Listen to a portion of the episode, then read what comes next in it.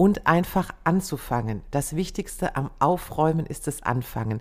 Und dann findet wirklich, fängt die Reise an und es kann ein ganz schönes Abenteuer werden. Aber am Ende geht das Abenteuer immer gut aus.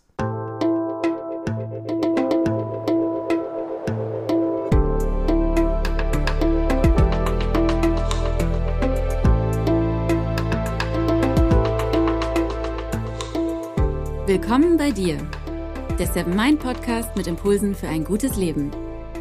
Für alle, die mehr Achtsamkeit und Gelassenheit in ihren Alltag bringen möchten. Hallo, liebe Podcasthörer. Hier ist mal wieder Jonas, Mitgründer von Seven Mind, und ich darf euch heute einen Supporter vorstellen. Bei Seven Mind kümmern wir uns ja vor allem um deine mentale Gesundheit. Unser heutiger Supporter, die Sensodyne Pro Schmelz Mineral Boost, hat hingegen deine dentale Gesundheit im Fokus. Diese Zahnpasta tut nämlich, wie es der Name schon vermuten lässt, ganz besonderes unserem Zahnschmelz etwas Gutes. Sie erhöht die natürliche Aufnahme von Calcium und Phosphat in den Zahnschmelz. Diese beiden Mineralien sorgen dafür, dass unsere Zähne stark und weiß bleiben. Unser Zahnschmelz mag absolut keine sauren Lebensmittel und Getränke. Also Bad News für jeden, der so wie ich auch gerne mal einen Wein trinkt. Und was ich bisher gar nicht auf dem Schirm hatte, erstmal beschädigt, kann der Zahnschmelz nicht wieder aufgebaut werden. Die Folge, die Zähne werden sich verfärben, rau anfühlen und vor allem schmerzempfindlich werden.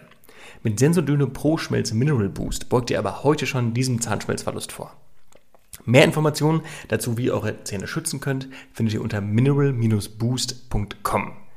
Den Link findet ihr wie immer auch in den Show Notes und jetzt viel Spaß mit der heutigen Podcast-Folge.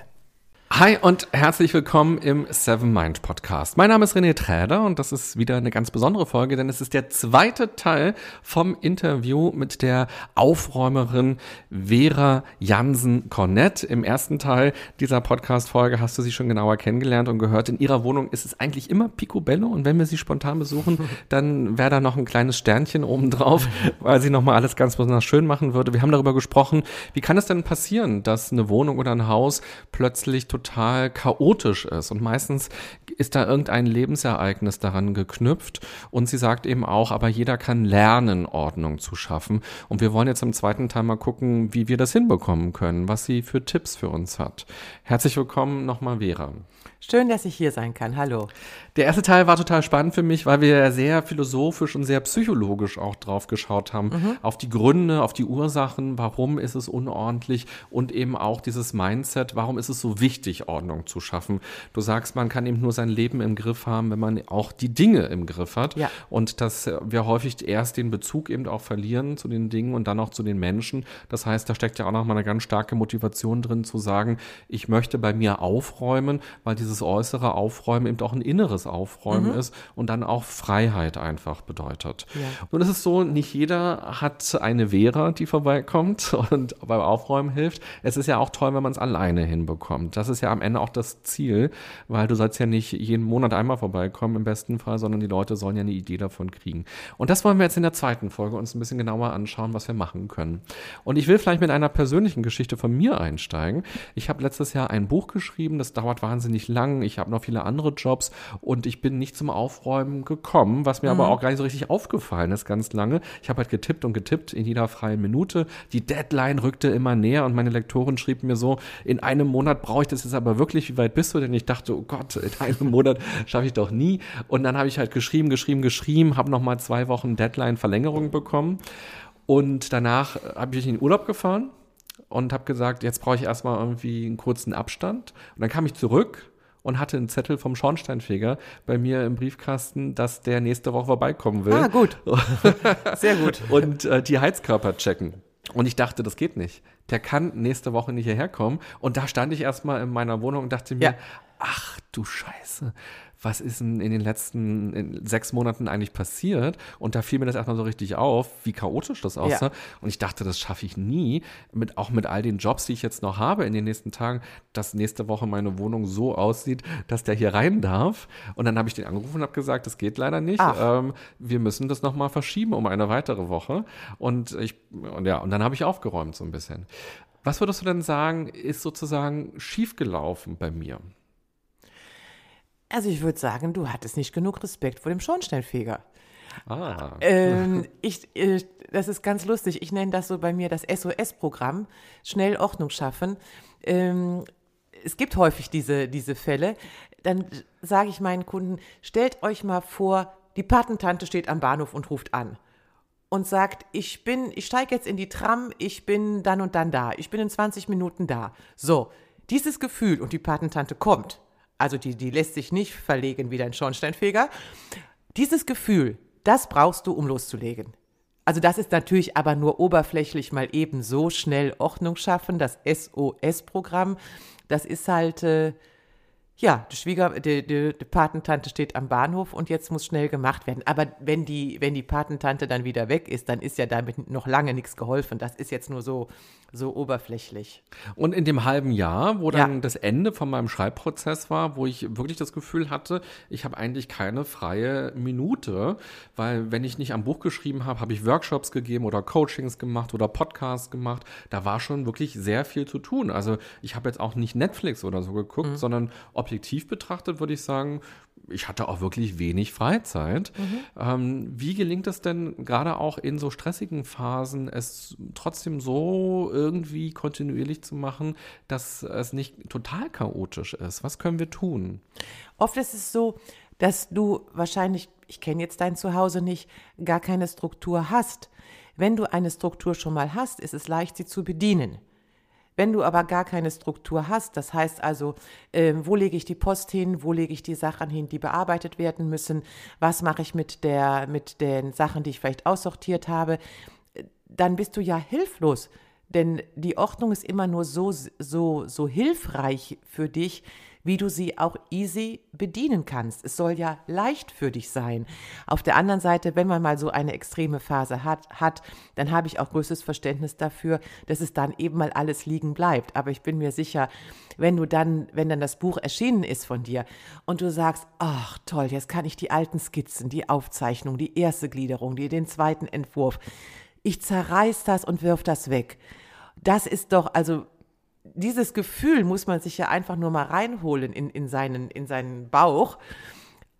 Und das ist doch genau dieses Aufräumen, was dann einen zufrieden macht.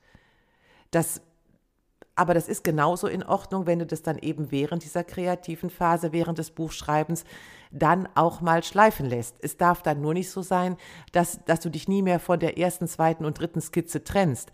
Denn das ist dann eben, warum klammerst du da, dich daran fest? Das Buch ist doch längst geschrieben und gedruckt und was brauchst du jetzt noch, die, die dritte Variante der vierten Gliederung? Mhm. Okay, also eine Struktur ist etwas, was uns dann eben auch in stressigen Zeiten ja. helfen kann, Ordnung beizubehalten. Kannst du uns ein bisschen genauer sagen, welche Form der Struktur kannst du uns empfehlen? Ähm, meinst du jetzt bei, bei, bei, das ist ja ganz unterschiedlich bei, bei Post oder bei Gegenständen oder bei Küche oder bei Kleiderschrank? Oder? Ja, im Grunde genommen alles, weil all diese Sachen, wir haben irgendwie ein Schlafzimmer oder einen Bereich, wo wir schlafen, wir haben Klamotten, wir haben Bürosachen, wir haben irgendwie vielleicht auch Dekosachen, wir haben die Küche, wir haben ja so viele verschiedenste Räumlichkeiten und Lebensbereiche, die ja miteinander zusammenwabern können, dann wird es chaotisch. Hast du für dich ein bestimmtes System oder eine Logik, wie du eben ähm, Ordnung hältst oder schaffst oder planst? Es ist unterschiedlich im Haus. In manchen Bereichen ist es so, da entscheidet wirklich das Praktische und ähm, da herrscht das Gesetz der kurzen Wege. Zum Beispiel in der Küche. In der Küche habe ich die Dinge, die ich auch wirklich alltäglich brauche da habe ich jetzt nicht den Bräter und das Waffeleisen und den Wok, den ich vielleicht dreimal im Jahr brauche. Der kommt dann nicht nah an die Arbeitsfläche. Der kommt dann irgendwo hin, wo ich ihn dann eben ab und zu auch nur mal heraushole. Die Dinge, die ich aber täglich benutze, und das ist auch sehr interessant, der Durchschnittseuropäer, wer immer das sein soll, besitzt 10.000 Dinge. Hm. Das ist ein Schlüsselanhänger, Skischuhe, Mützen, ein Laptop, also du besitzt 10.000 Dinge, sage ich jetzt einfach mal. 5% von diesen 10.000 Dingen benutzt du. Weißt du, wie viel 5% von 10.000 sind? 500. So. Und diese anderen Dinge, was machen denn dann die anderen Dinge? Die anderen Dinge ähm, haben meistens ein Eigenleben entwickelt. Das ist ganz lustig. Auch Dinge entwickeln ein Eigenleben. Die stehen rum, die wollen abgestaubt werden, die verlangen deine Aufmerksamkeit, die sind einfach da, ohne dass sie für irgendetwas Nutze sind.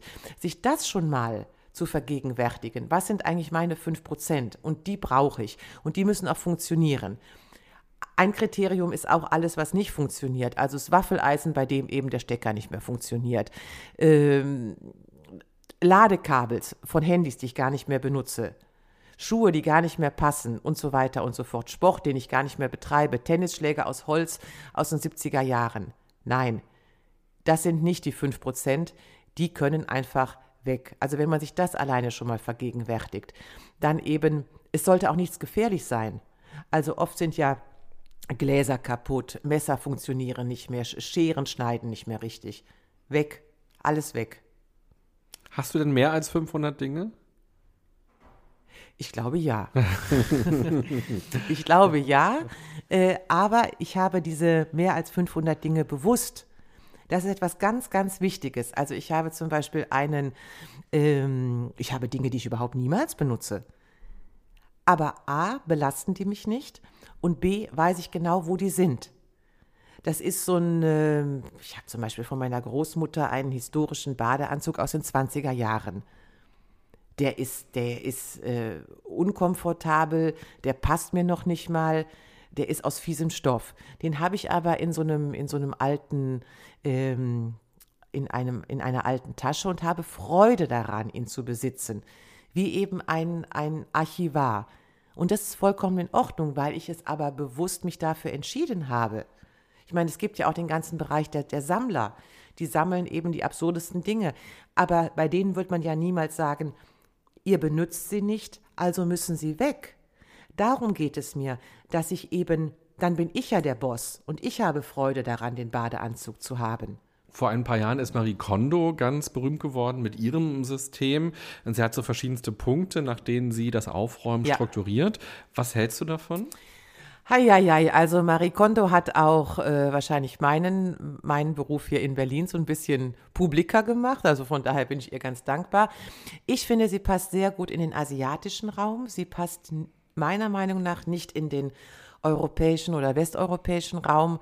Ähm, denn ein Grundsatz von ihr ist, dass jedes Ding eine Seele hat, was sicherlich in Asien bekannter ist als bei uns. Und wir sollen uns bei allen Dingen bedanken. Also, wenn du jetzt einen, einen Korkenzieher oder einen Eierbecher hast, der eine Macke hat, also der eine Porzellane Macke hat, dann sollst du den Eierbecher in die Hand nehmen, du sollst ihn fühlen und du sollst dich bei dem Eierbecher bedanken. Äh, du hast mir wunderschöne Eier am Sonntagmorgen bereitet, aber jetzt trenne ich mich von dir. Das finde ich mariniert. Das finde ich vollkommen übertrieben und das, äh, das passt nicht zu unserer europäischen Kultur. Da würden auch, glaube ich, manche Kunden mich mich ein bisschen blöde angucken, wenn ich das vorschlage.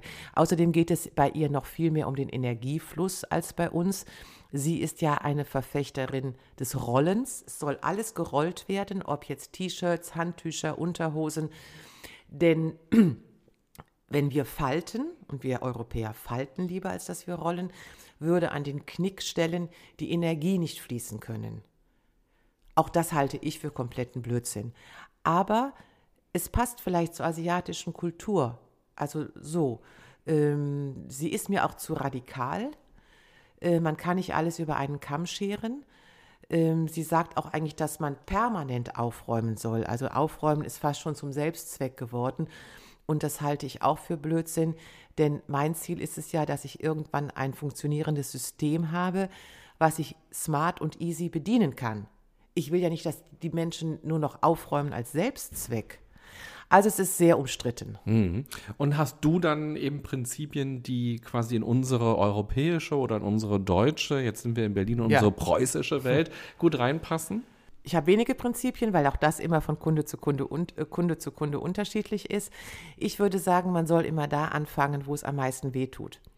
Man geht durch die Wohnung und man merkt eigentlich direkt, äh, das stört mich jetzt aber. Also da in, im, im Flur, dieser blöde, warum steht da eigentlich dieser unausgepackte Karton schon immer? Oder äh, Mann, ich stolper ja immer über den Trolley, der Trolley ist längst kaputt, den könnte ich doch schon mal zur BSR bringen. Also ehrlich zu sich sein und durch die Wohnung zu gehen und zu gucken, das stört mich am allermeisten so. Das ist eine sehr, sehr gute Motivation anzufangen. Dann ist ein Prinzip von mir, nie, nie, niemals die Angebote von diesen Self-Storages in Anspruch zu nehmen.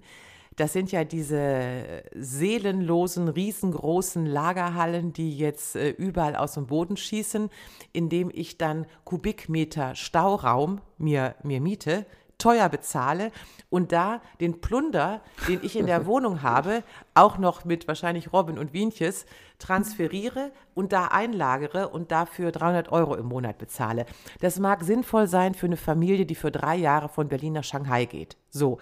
Aber für dich und mich, wir brauchen keine Self-Storage-Läden. Das ist der allergrößte Quatsch. Dann bin ich auch strikt dagegen, dass man Ordnungsboxen, Ordnungssysteme, Ordnungs, was weiß ich nicht noch alles kaufe. Das wird ja gerne auch im Frühjahr, immer im Frühjahr, ich denke, jetzt geht es bald wieder los, vom Handel angeboten. Ähm, das fängt an mit dem ganzen kleinen äh, Plunder, den ich mir auf den Schreibtisch stellen soll. Hier haben Sie eine wunderbare Ablage. Das geht aber auch zu, zu, zu aufblasbaren, aufbaubaren Kleiderschränken noch und nöcher. Und wenn ich zu Kunden gehe, sage ich immer, alles, was wir brauchen, haben sie im Haus. Ob das jetzt ein Schuhkarton ist, ob das eine ausrangierte Sporttasche ist, ob das ein, wir funktionieren etwas anders um. Also bloß, also kein Self-Storage, immer da, wo es am meisten wehtut, anfangen und bitte keine Ordnungssysteme kaufen. Wenn man sich so ein Ordnungssystem kauft, und ich habe mir das auch schon gekauft, ja. dann fühlt sich das gleich schon aufgeräumter an. Ja. Einfach nur, wenn man sich diese IKEA-Plastikkiste Ja. in den Raum stellt, habe ich schon das Gefühl, oh, ich bin schon nur einen Schritt entfernt von, von einer ganz ordentlichen. Wohnung. Und äh, du bist auch dagegen, dass man sich belohnt fürs Aufräumen. Das, ähm, das bieten einige an oder das höre ich immer wieder, dass, dass man so sagt, naja, wenn ich jetzt ähm, drei Kleidungsstücke, das ist bei Frauen oft ein Thema, wenn ich drei Kleidungsstücke aussortiert habe, dann kaufe ich dafür ein neues. Oder noch verrückter, ähm, ich kaufe mir etwas Neues, gehe dann nach Hause und werfe dafür ein oder zwei Teile weg. Das finde ich ganz verrückt. Also man soll sich zwar belohnen, aber niemals wieder mit der Anschaffung eines, eines, eines neuen Kleidungsstückes in diesem Fall. Ähm, ich finde, man sollte das auf sich wirken lassen erstmal. Also wenn man jetzt, ob es die Küchenschublade, der Kleiderschrank, den Speicher, äh, die Speisekammer aufgeräumt hat, Fotos machen. Also vorher Fotos machen, nachher Fotos machen und das auf sich wirken lassen, aber nicht mit einem Neukauf wieder belohnen. Was man, ähm, man kann sich ja belohnen mit, mit etwas anderem, aber es muss nicht wieder ein, ein Kauf sein. Das geht auch in diese Richtung, dass, dass ich es eigentlich nicht möchte, dass man von Ausmisten spricht. Ah, ich habe ausgemistet. Sind manche ganz stolz. Ich habe ganz viel ausgemistet. Und dann frage ich die Leute, Wer hat denn den Mist angeschafft?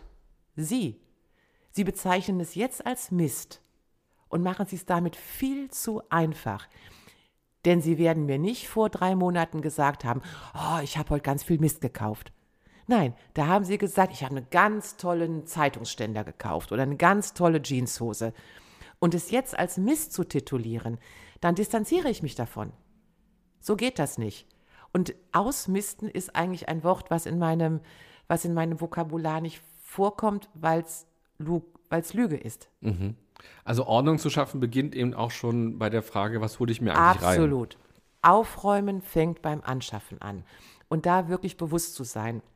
Und ich bin oft in Haushalten, dass, ob, das ist bei Männern wie bei Frauen allerdings gleich, da sind dann ähm, gekaufte, gekaufte Sachen noch verpackt in den wunderschönen Papiertüten, die stehen in der Wohnung rum, die werden nie ausgepackt. Die werden nicht ausgepackt, die werden nicht benutzt, damit passiert überhaupt nichts. Ja, du hast mir gerade ganz schön auch erzählt, als wir eine Pause gemacht haben Ja. zwischen Folge 1 und Folge 2, wenn man 100 Euro hat, dann sollte man davon lieber ein Erlebnis haben, was Ja. leckeres Essen gehen und sich nicht was kaufen. Genau, da gibt es ja auch äh, viele Forschungsergebnisse drüber. 100 Euro, die ich wieder in ein Ding investiert habe, machen mich bei weitem nicht so glücklich wie 100 Euro, die ich jetzt in ein Erlebnis äh, investiert habe. Und wenn es ein ganz tolles Essen in einem schicken Restaurant ist, davon werde ich vielleicht noch länger erzählen. es bleibt auch länger in meinem Bewusstsein und es macht mich auch glücklicher, als jetzt wieder 100 Euro für irgendetwas ausgegeben zu haben. Also auch da geht es wieder darum, ähm, da müssen wir vielleicht unser Verhältnis zu den Dingen und zu dem Konsum verändern. Das ist zum Beispiel auch immer etwas, wenn mein Freund mich fragt, was wünschst du dir denn zum Geburtstag oder zu Weihnachten, dann sage ich auch immer, ja, lass uns irgendein Erlebnis machen, Genau. lass uns irgendwie was erleben. Und auch nach dem Studium, als ich dann quasi gearbeitet habe, wieder richtig und auch wieder ordentlich Geld verdient habe, habe ich auch ähm, plötzlich mehr Geld für Urlaub ausgegeben, Ja. weil ich mir dachte, das ist mir so wichtig. Und da gucke ich jetzt nicht darauf, ob das Airbnb 5 Euro mehr oder weniger kostet, sondern wenn das irgendwie schön ist und ich will da Urlaub machen, dann ist mir das wert. Und diese Erlebnisse, die sind ja tatsächlich auch was ganz Wertvolles in unserem Leben. Ähm, jetzt hast du wohin erzählt von deiner Freundin Jutta, die nicht mit dir zusammenziehen wollte ja. in die WG, Ja. weil du bist ordentlich, sehr ordentlich, wie wir auch in Folge 1 schon gehört haben. Und jetzt weiß ich aber, du hast einen Mann. Du wohnst ähm, mit jemandem zusammen Ja. und in der Partnerschaft, das kennen ja auch viele, da verliebt man sich auch in jemanden, der ja völlig anders ist als man selbst vielleicht. Und gerade das Ordnungsempfinden kann ja sehr verschieden Oh sein. Was kannst du uns denn mitgeben? Wie können wir denn in der Partnerschaft ein gutes gemeinsames Gefühl dafür entwickeln? Was brauchen wir oder wie kümmern wir uns hier um die Ordnung? Das ist ein Riesenthema. Das, ähm, ich werde oft auch von, von äh, Paaren gebucht, die eben genau sagen, ähm, wir kriegen das nicht zusammen hin. Wir haben da ganz unterschiedliche Vorstellungen oder wir sind auch beide furchtbar unordentlich. Das ist wirklich immer sehr, sehr schwierig. Also da gehen die Erfolge auch viel, viel langsamer, als wenn man nur mit einer Person arbeiten würde. Denn äh, dann geht es leider nicht anders. Es muss alles ein Kompromiss sein. Und jeder sagt, du kannst dich nicht trennen. Nein, du kannst dich ja nicht trennen. Jeder hat etwas anderes. Der eine will, will alte Kataloge aufbewahren und der andere, was weiß denn ich, ähm, da muss es eigentlich leider, da muss um alles gerungen werden und da müssen es Regeln geben. Also, dass man sagt, ähm, wenn du jetzt das machst, mache ich das. Das ist sehr, sehr viel Verständigung, sehr viel Kommunikation. Denn ähm, das hat auch mal der, äh, der, der IKEA, es gibt von immer von IKEA so ein IKEA Live Report, der einmal im Jahr rauskommt. Leider gibt es ja den IKEA-Katalog jetzt nicht mehr.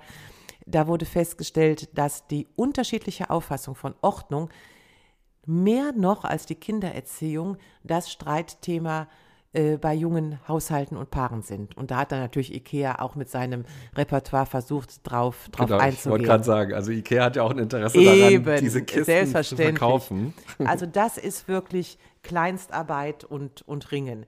Aber es ist auch wirklich teilweise so, dass ich von Ehemännern Ehefrauen geschenkt werde oder umgekehrt.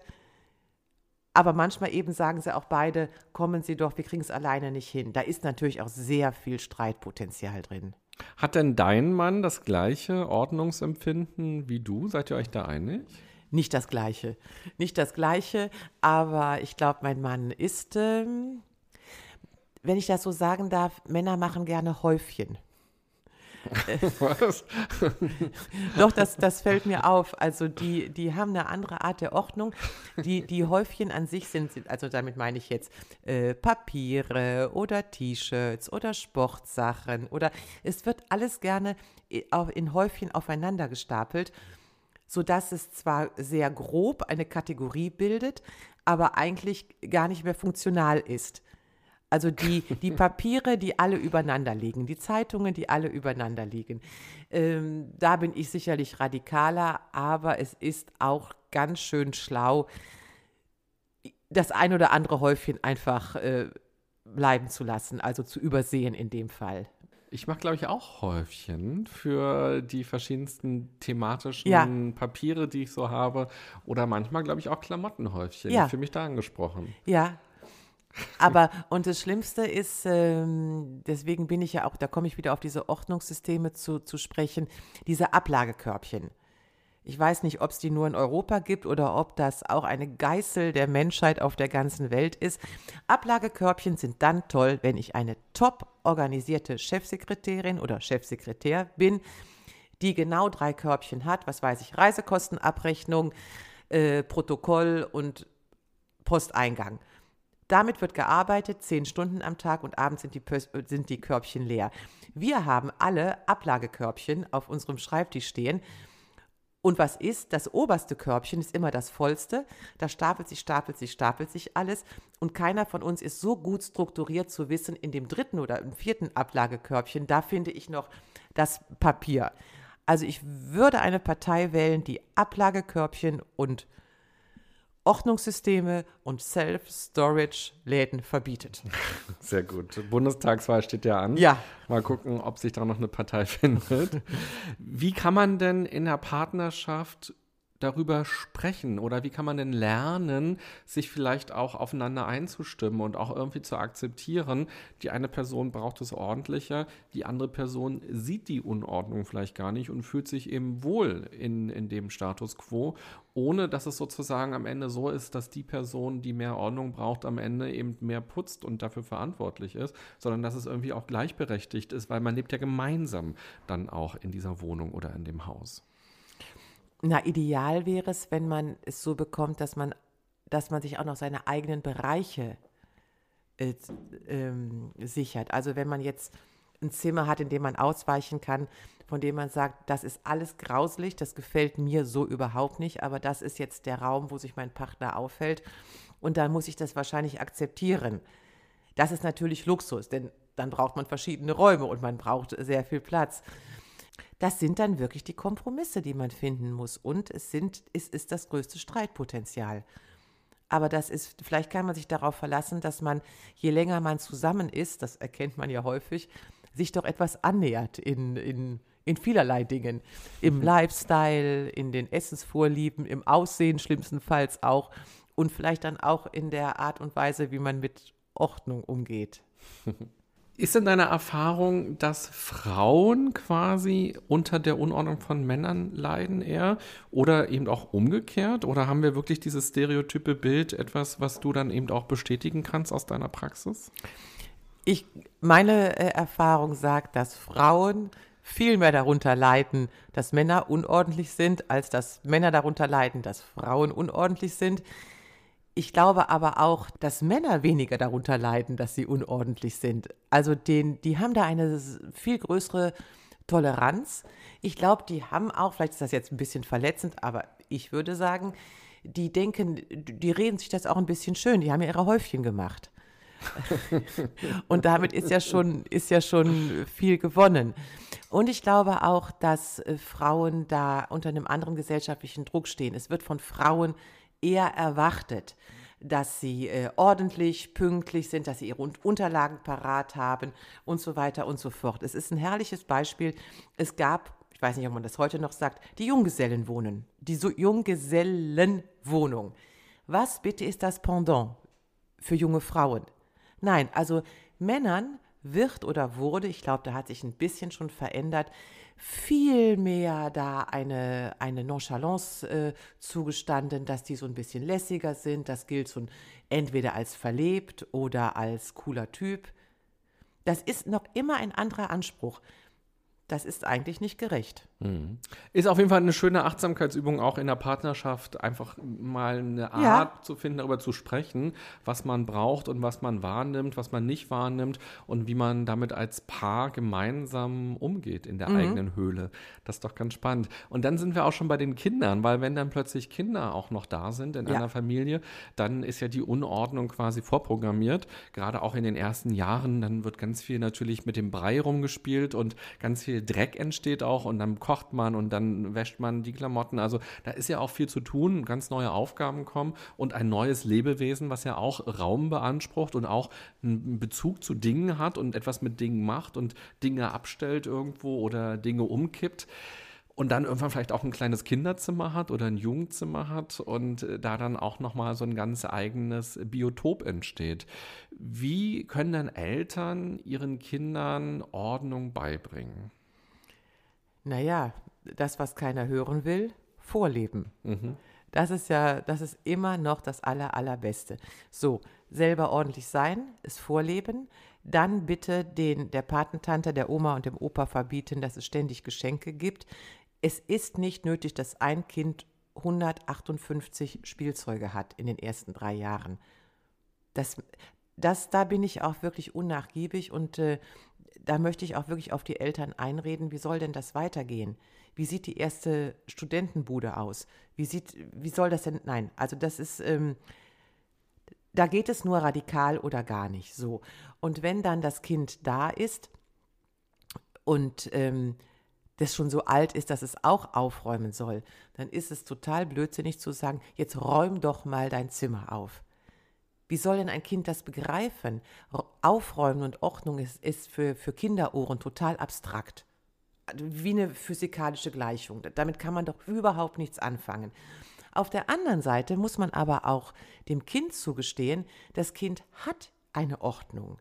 Also wenn das Kind meinetwegen die Puppe in den Puppenwagen setzt und nicht den Bagger in den Puppenwagen setzt, dann ist das doch ordentlich. Also dann hat das Kind doch begriffen, dass das zueinander gehört.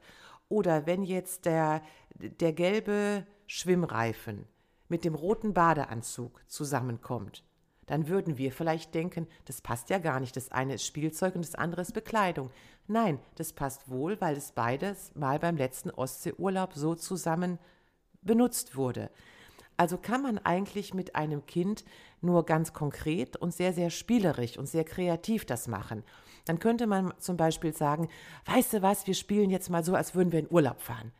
Jetzt packen wir einfach mal eine Box mit allen Sachen, die wir am Strand brauchen.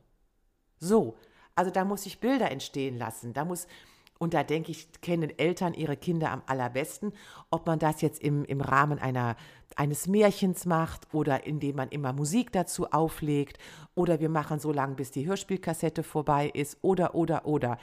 Aber dieses Mach doch mal Ordnung, was soll der Quatsch? Räum doch mal auf. Da ist man vollkommen hilflos als Kind. Und man ist ja auch ein bisschen irritiert, weil man denkt, ich habe doch meine Ordnung. Ich habe meine Ordnung. Hm, das finde ich schön. Also vielleicht kann man auch so auf Männer künftig gucken. Oh, das ist ein ganz neuer Ansatz. Okay, okay, ich nehme es mal in meine, ich nehme mal in meine Arbeit mit auf. Und heute, heute hauen wir mal die ganzen Häufchen um und fangen nochmal ganz von vorne an. Nein, aber ich finde es einen schönen Gedanken, erstmal mit den Augen des Kindes auch dann ja. zu schauen tatsächlich und zu sagen, okay, das ist deine Ordnung und du ja. hast da etwas gemacht und ich funk dir mal nicht dazwischen oder schimpfe vielleicht noch und sage, Mann, ich habe dir doch gesagt, du sollst aufräumen was macht denn der Schwimmreifen da bei dem Badeanzug, sondern das auch zu respektieren, dass das Kind für sich schon eine Struktur irgendwie etabliert hat, ohne das so benennen zu können. Sondern da geht es ja auch darum, wo finde ich das, was gehört zusammen, das ist ja auch eine gewisse Logik. Okay. Und ähm, was ich rausgehört habe, ist, dass man äh, das vorlebt und vor allem ja. auch spielerisch mit dem Kind ja. das macht. Ja. Und dass es nicht eine ätzende, nervige Sache wird, sondern etwas, wo man auch Freude bei empfindet und auch gemeinsam was macht. Ja. Ähm, wenn man dann zehn Jahre oder 15 Jahre weiterdenkt und die Kinder sind in der Pubertät, ist meine Empfehlung großzügig sein. Also da gibt es sicherlich anderthalb Jahre, da würde ich einfach die Zimmer nicht betreten. Das ist jetzt keine Kapitulation, das ist schlauer. Das ist schlauer für die ganze Familie. Die Bereiche, die alle betrifft, Bad, Küche, Esszimmer, Wohnzimmer, da müssen Regeln gelten. Aber die, die jugendlichen Zimmer mit den berühmten Pizzakartons, äh, Nudelsnacks, ähm, oller Wäsche, Turnschuhen, da würde ich denken, es ist schlauer, da mal anderthalb Jahre großzügig zu sein, aber nicht in den Bereichen, die alle betreffen. Hm. Ich finde auch nochmal spannend, dass man als Eltern aufpasst, wenn man mit den Jugendlichen quasi redet über deren Zimmer, dass man nicht eigentlich indirekt andere Themen gerade verhandelt und quasi äh, sich darüber aufregt oder ärgert oder das kritisiert, dass man vielleicht nicht so viel Kontakt zu den Jugendlichen hat, weil die ihr eigenes Leben leben und man spricht es aber einfach nicht so offen an und sagt, Mensch, du ziehst dich hier immer zurück und mhm. ich weiß gar nicht mehr, in wen bist du eigentlich gerade verliebt, sondern man streitet darüber und sagt, wie sieht es denn hier aus? Ist ja total chaotisch. Ja. Ich will, dass du unsere Ordnung, unser Bild vom Leben quasi in deinem Zimmer nachspielst. Dann habe ich das Gefühl, dir geht's gut und wir haben, wir sind irgendwie eine gute Familie. Ich glaube, da muss man auch nochmal ganz feinfühlig für sich selbst sein. Worum geht es mir denn eigentlich gerade, wenn ich mit dem Jugendlichen ähm, darüber spreche, dass das Zimmer ordentlicher sein soll? Und was stört mich denn eigentlich wirklich? Ich glaube, das ist auch nochmal eine ganz spannende Frage an der Stelle. Und ähm, dann finde ich auch noch mal ganz interessant, wenn wir über Kollegen nachdenken, über das Zusammenarbeiten. Man teilt sich ja manchmal im Büro. Es gibt auch Jobs, das hatte ich mal, dass man sich einen Schreibtisch geteilt hat. Mhm. Zum Beispiel im Radio ist es so, da gab es eine Kollegin, die hatte morgens die Schicht, die hat früh um fünf angefangen, hatte dann mittags Schluss und ich bin dann mittags gekommen und habe dann bis abends da gearbeitet und wir hatten den gleichen Schreibtisch. Und sie, und das hat mich immer richtig aufgeregt, hat an dem Computer die ganzen Familienfotos ja, angemacht. Ja, ja, ja. Und ich dachte mir, das kann doch nicht wahr sein. Das ist doch unser gemeinsamer Computer. Und warum sehe ich jetzt deinen Neffen und deine Tante? Ja, und möchte man nicht. Ist doch unverschämt schon fast. Und ähm, das geht ja auch weiter ins Büro und auch die Küche vielleicht. Das ist ja auch ein großes Streitthema. Küchen in Büros oder wer räumt die, die Spülmaschine aus und so weiter. Ähm, und ich finde, es geht auch noch weiter, wenn man an gemeinsamen Projekten arbeitet. Da hat man ja vielleicht eine gemeinsame Ablage, man hat einen gemeinsamen ja. Ordner, vielleicht auch einen digitalen Ordner. Wie wird der strukturiert. Was kannst du uns denn damit geben? Weil da kommen ja auch Leute zusammen, die eine völlig unterschiedliche Art haben, Dinge zu strukturieren, Dinge zu ordnen. Wie findet man hier eine gemeinsame Sprache und kann sich auf etwas einigen? Das ist sicherlich, also mich würde das auch wahnsinnig machen mit den Fotos vom, vom, vom Neffen. Und äh, manche Leute haben ja auch wirklich die Tendenz, ihren, ihren Arbeitsplatz so, so kuschelig, äh, das, das soll dann aussehen wie zu Hause. Der eine mag es auf gar keinen Fall, der andere liebt es, so sind die Menschen unterschiedlich. Ähm, naja, gerade auch jetzt, dass man eben im Homeoffice arbeitet und, und eben dezentral sogar arbeitet, nicht in einem Büro, finde ich, ist es in der digitalen Ordnung vielleicht sogar noch einfacher. Also da haben wir ja erstmal jede Menge ähm, von Seiten der Softwarehersteller wirklich Angebote, wie man so etwas definieren kann. Und das, glaube ich, ist sogar noch einfacher, diese digitale Ordnung, Ablagesysteme hinzubekommen. Die sind ja zum Teil auch zertifiziert. Also dann muss es einfach so gehen. Anders geht es gar nicht. Und ich glaube, da wird sich in der nächsten Zeit noch ganz viel ändern. Eben dadurch, dass sich jeder darauf verlassen muss, dass ich die Unterlagen auch wirklich finde. Also angefangen, mache ich das Datum als erstes, mache ich das Datum nach amerikanischer Schreibweise, nach deutscher Schreibweise oder erst den Namen und so weiter und so fort ich glaube, da werden wir von alleine hinkommen. Mhm. Das hat wirklich dieses letzte Jahr gezeigt. Mhm. Aber ich meine, diese ganzen digitalen Storage-Sachen, zum Beispiel eine Dropbox oder ja. Google Drive oder so, da ist ja erstmal auch nur quasi ein großer digitaler Raum, der mir zur Verfügung steht. Und ich muss dann ja auch eine Struktur finden. Welche Ordner habe ja. ich? Wie, wo sind die Sachen? Oder auch wenn ich an meine Speicherkarten denke, ähm, wo ich Videos drauf habe, da muss ich auch irgendwie eine Struktur haben. Unbedingt. Und du bist ja nun jemand, die sehr ordentlich ist und wie bist du in der Vergangenheit damit umgegangen, wenn du in der Werbeagentur zum Beispiel mit anderen Menschen zusammengearbeitet hast, die ganz anders auf Projekte schauen oder ganz anders mit Sachen umgehen? Kannst du uns dann nochmal vielleicht einen Tipp geben, wie kriegen wir es hin, vielleicht auch mit Kollegen eine gemeinsame Ordnung uns zu erarbeiten und nicht darüber ständig zu streiten? Äh, das, das wurde einfach vorgegeben. Das finde ich auch absolut richtig vom, ähm, vom Arbeitgeber, dass es eben, dass die Ordner so und so beschriftet werden müssen, dass jeder damit arbeiten muss. Ähm, das, das äh, gibt es ja mehr und mehr, dass auch Leute wie ich in Unternehmen kommen und dann wirklich einmal eine verbindliche Ordnung aufstellen. Also wie ist der Projektname, wie ist das Ablagesystem, wie sind die Zugangsberechtigungen, wer darf Speicher, wer darf Änderungen speichern und so weiter und so fort. Also das ist ja in vielen Unternehmen auch schon standardisiert und ich finde eigentlich, das funktioniert recht gut.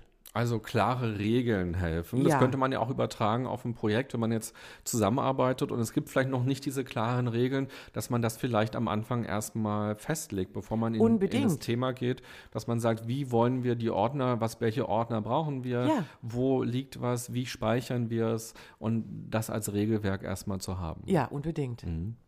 Und jetzt hast du noch einen wichtigen Punkt angesprochen, den ich am Ende mit dir noch besprechen will. Wir leben ja gerade in diesem verrückten Corona-Jahr oder Doppeljahr jetzt ja irgendwie schon. Ja.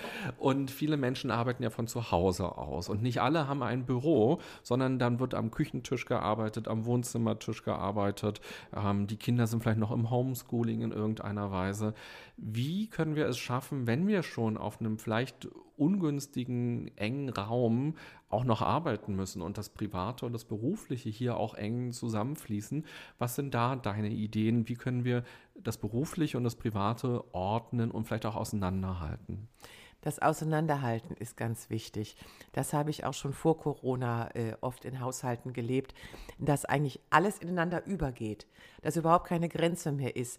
Ähm, hier, hier ist der, der Essbereich, der Arbeitsbereich, der Wohnbereich. Hier fängt schon, hier sind, hier wird aber auch noch die Wäsche gefalten und äh, das Essen zubereitet und die Kinder springen auch rum. Es, es ist überhaupt nicht strukturiert. Es wabert eigentlich alles, das ganze Familienleben wabert durch die Wohnung so.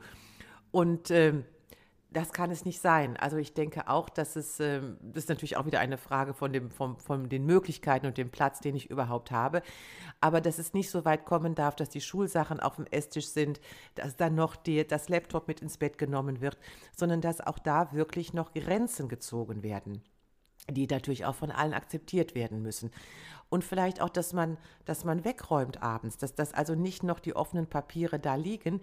Da würde ich sogar mal sagen, wenn es schnell gehen muss, nehme ich so eine Box, also die berühmten Ordnungsboxen, die jeder kennt und durchsichtig sind, packe da abends alles rein, was ich so an Papieren und Timetable und alles Mögliche auf dem Schreibtisch hatte, pack die da rein, stell die von mir aus unter den Tisch. Das ist dann so, ich gehe nach Hause, und am nächsten Morgen nehme ich es wieder, breite es wieder auf dem Küchen- oder Esstisch oder Arbeitstisch aus. Und dann ist es aber auch wieder da. Also das ist vielleicht so ein bisschen, mag sich albern anhören, aber das ist so ein bisschen jetzt ist Arbeit, jetzt ist nicht Arbeit. Mhm. Doch, ich finde das eine sehr schöne Idee, gerade auch, wenn man auf sehr engen Raum lebt ja. und eben keinen Schreibtisch hat, sondern am Küchentisch das machen muss einfach. Dann finde ich das sehr schön und dieses Prinzip mit so einer Box und dass man dort seine Arbeitssachen reinmacht, das gibt es ja auch in diesen Coworking Spaces, mhm. dass man so einen Bereich hat, da hat jeder seine Box irgendwie drin in so einem Regal und dann nimmt man die sich und macht das. Oder auch in einigen Startups oder auch in anderen Büros, wo man keinen festen Schreibtisch ja. hat, dass man eben dort seine Sachen reinmacht. Und das finde ich eine ganz schöne Idee, wirklich zu sagen, jetzt arbeite ich im Homeoffice, da hole ich es raus und mache das und vielleicht sogar auch in der Mittagspause mache ich es alles wieder rein ja. und dann ist mein Esstisch wieder ein Esstisch und vor allem abends auch und nicht bevor ich ins Bett gehe, liegt da noch alles und wenn ich morgens aufstehe, dann sehe ich schon den ganzen Berg, ja. sondern ich habe da vielleicht diese Box. Das finde ich einen sehr praktikablen, sehr schönen Tipp. Ja. Jetzt sind wir am Ende dieser Folge. Jetzt hast du nochmal die Möglichkeit, quasi das in die Welt zu schreien, was dir nochmal ganz wichtig ist, wenn es darum geht, wie können wir gut zu Hause die Ordnung halten. Hast du noch einen allerletzten ultimativen Tipp oder ein Mindset, was dir jetzt nochmal ganz, ganz wichtig ist? Äh, ganz praktisch, ach, ich hätte noch so viele Tipps. Ganz praktisch, ähm, wenn man aufräumt, vorher essen. Man weiß nie, wie lange die Reise geht aus meiner Erfahrung ist es, äh, man sagt vielleicht auch heute, räume ich mal die Speisekammer auf oder was auch immer.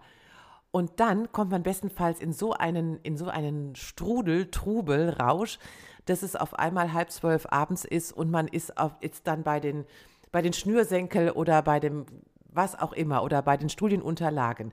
Also gerne Telef nicht ans Telefon gehen, vorher was essen, sich ähm, die Zeit wirklich dafür dazu nehmen und einfach anzufangen. Das Wichtigste am Aufräumen ist das Anfangen.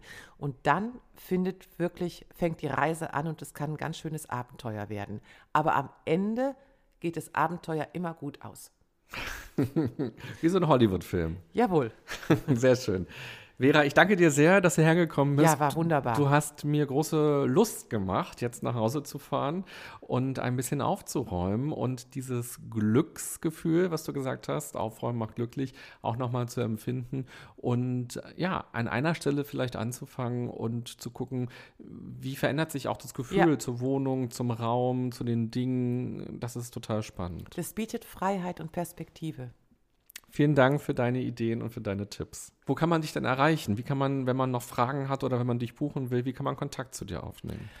Ich bin im Internet zu finden. Ich habe eine eigene Website, die heißt www.die-aufräumerin.berlin. Und da finden sich die, äh, die Kontaktdaten per E-Mail, per Kontaktformular oder Handynummer. Wunderbar. Dann alles Gute für dich. Dankeschön. Liebe Podcasthörerin, lieber Podcasthörer, einen Gedanken fand ich auch gerade besonders spannend von Vera, nämlich, dass man sich keine Dinge einfach so anschafft und auch bei Geschenken nochmal überlegt, was schenkt man denn anderen, weil man kann ja dadurch anderen auch helfen, dass sie nicht in Chaos stürzen, wenn man eben nicht das x-te Buch, die x-te Vase oder was auch immer besorgt, sondern sich vielleicht überlegt, was könnte was Gemeinsames sein. Und vielleicht ist das ein Event, das ist natürlich gerade echt schwer in der Corona-Zeit, aber vielleicht kann man irgendwie was auch kochen, das kann ja auch ein Geschenk sein, dass man gemeinsam was kocht oder man hat ein Brot gebacken oder man verschenkt eben einen Gutschein, dass man, wenn alles wieder geht, eben gemeinsam ins Theater geht oder was auch immer. Also das vielleicht nochmal als letzten Impuls von dieser Folge. Wie könnt ihr anderen helfen, egal ob das jetzt euer Kind ist, euer Neffe, euer Enkel, eure Schwester, euer bester Freund oder auch der Partner, die Partnerin. Wie könnt ihr diesen Menschen helfen, ein bisschen ordentlicher zu leben durch richtig gute, achtsame Geschenke. Vielen Dank fürs Hören. Ich wünsche dir eine gute und achtsame Zeit. Bis bald. Bye bye, sagt René Träder.